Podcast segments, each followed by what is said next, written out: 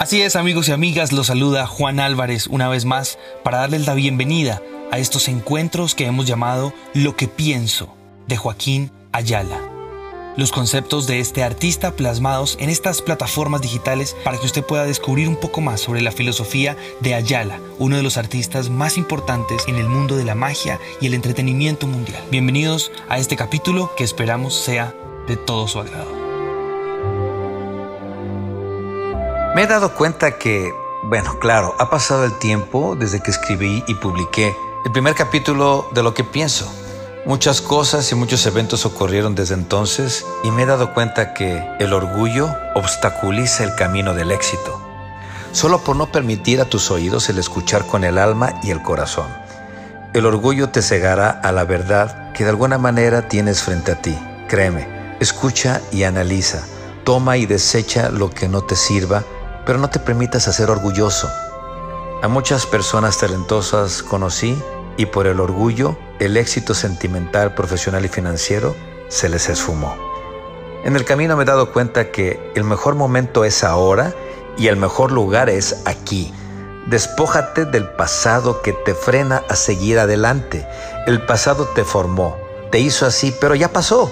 Hoy es el día, ahorita, en este momento. El presente es lo único que puedes controlar porque está aquí frente a ti. Está en tus manos. El pensador Charles Kettering decía que no podemos tener mejor mañana si seguimos pensando acerca del ayer todo el tiempo. En el camino me he dado cuenta que cuando unos dan a manos llenas, otros no. Ni sus deudas pagan y acaban en la miseria. Leyendo proverbios judíos y pasajes de la Biblia, encontré un concepto que me impactó. Tenemos que cumplir con una responsabilidad social. Dios presta a quien da y guía al pobre. El bien que has hecho se te devolverá cuando ayudas o das al pobre o al ignorante, porque estás prestando a Dios y Dios paga muy bien.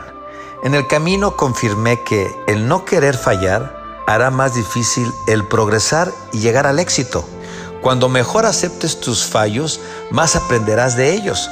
Eso te hará confiar más en ti mismo, ayudará a elevar tu autoestima y visualizar resultados positivos. Tenemos que fallar para aprender, así como aprendimos a caminar, cayéndonos y levantándonos una y otra vez. Robert Kennedy, en uno de sus memorables discursos, él dijo esto, solo aquellos que se atreven a fracasar en grande llegan a realizar grandes logros. En el camino aprendí a abrirme las puertas y elevar mi autoestima y ser querido por los demás solo por saberme dar, ser generoso y hablar de mi verdad. La autoestima se refuerza cuando eres útil al prójimo por la capacidad legítima de darte sin interés económico. Por consecuencia, los demás te abrirán siempre las puertas. Esa magia te da cierto poder interno, al cual llamo autoestima, porque estás dando y dándote sin interés es maravilloso incluso dándote a quien no lo necesita. Es practicar la generosidad, pero mostrándote tal y como eres, sin máscaras y pretensiones. Te identificarás aún más con los demás.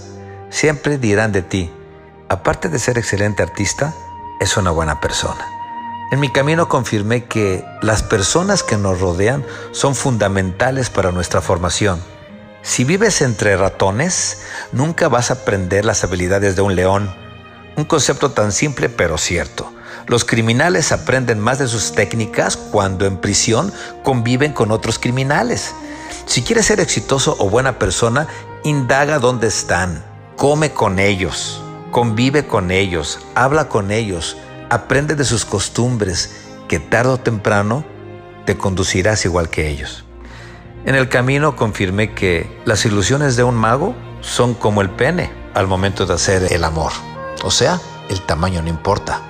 Cuando haces el amor, el placer de una mujer viene después de haberle hecho sentir confianza, paz y seguridad. El cuerpo reacciona por sí solo por esas reacciones que tiene el espíritu. Son aquellas reacciones que no puedes físicamente tocar. Solo de esta manera, cuando ella aprenda cómo hacer esto mismo, nosotros sentiremos ese mismo placer también. Por consiguiente, no importa el tamaño del pene, de la misma forma, Cuando actúas en el escenario, no importa el tamaño de las ilusiones.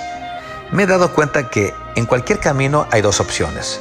Aceptar las cosas como son o aceptar la responsabilidad de cambiarlas.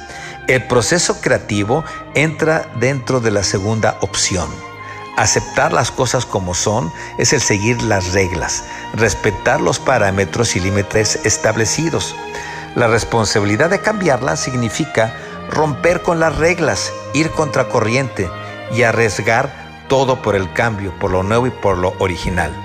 En el camino me di cuenta que con sinergia consigue las cosas mucho más rápido. La sinergia es la multiplicación de energías que van enfocadas hacia un punto. Por ejemplo, uno más uno es igual a cuatro.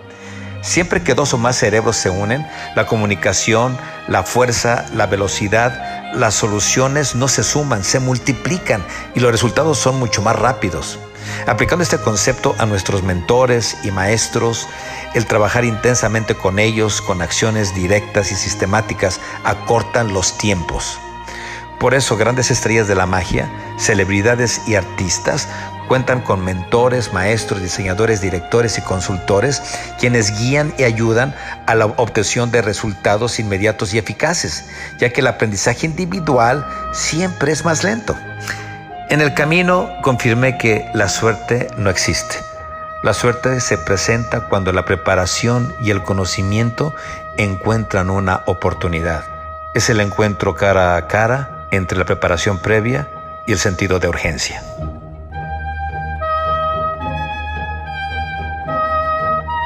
Lo que pienso, el podcast es una idea original de Creala Producciones, bajo la dirección de quien les habla, Juan Álvarez, y la colaboración exclusiva de su autor original, Joaquín Ayala. Síganos en nuestras redes sociales y plataformas digitales como Spotify o YouTube.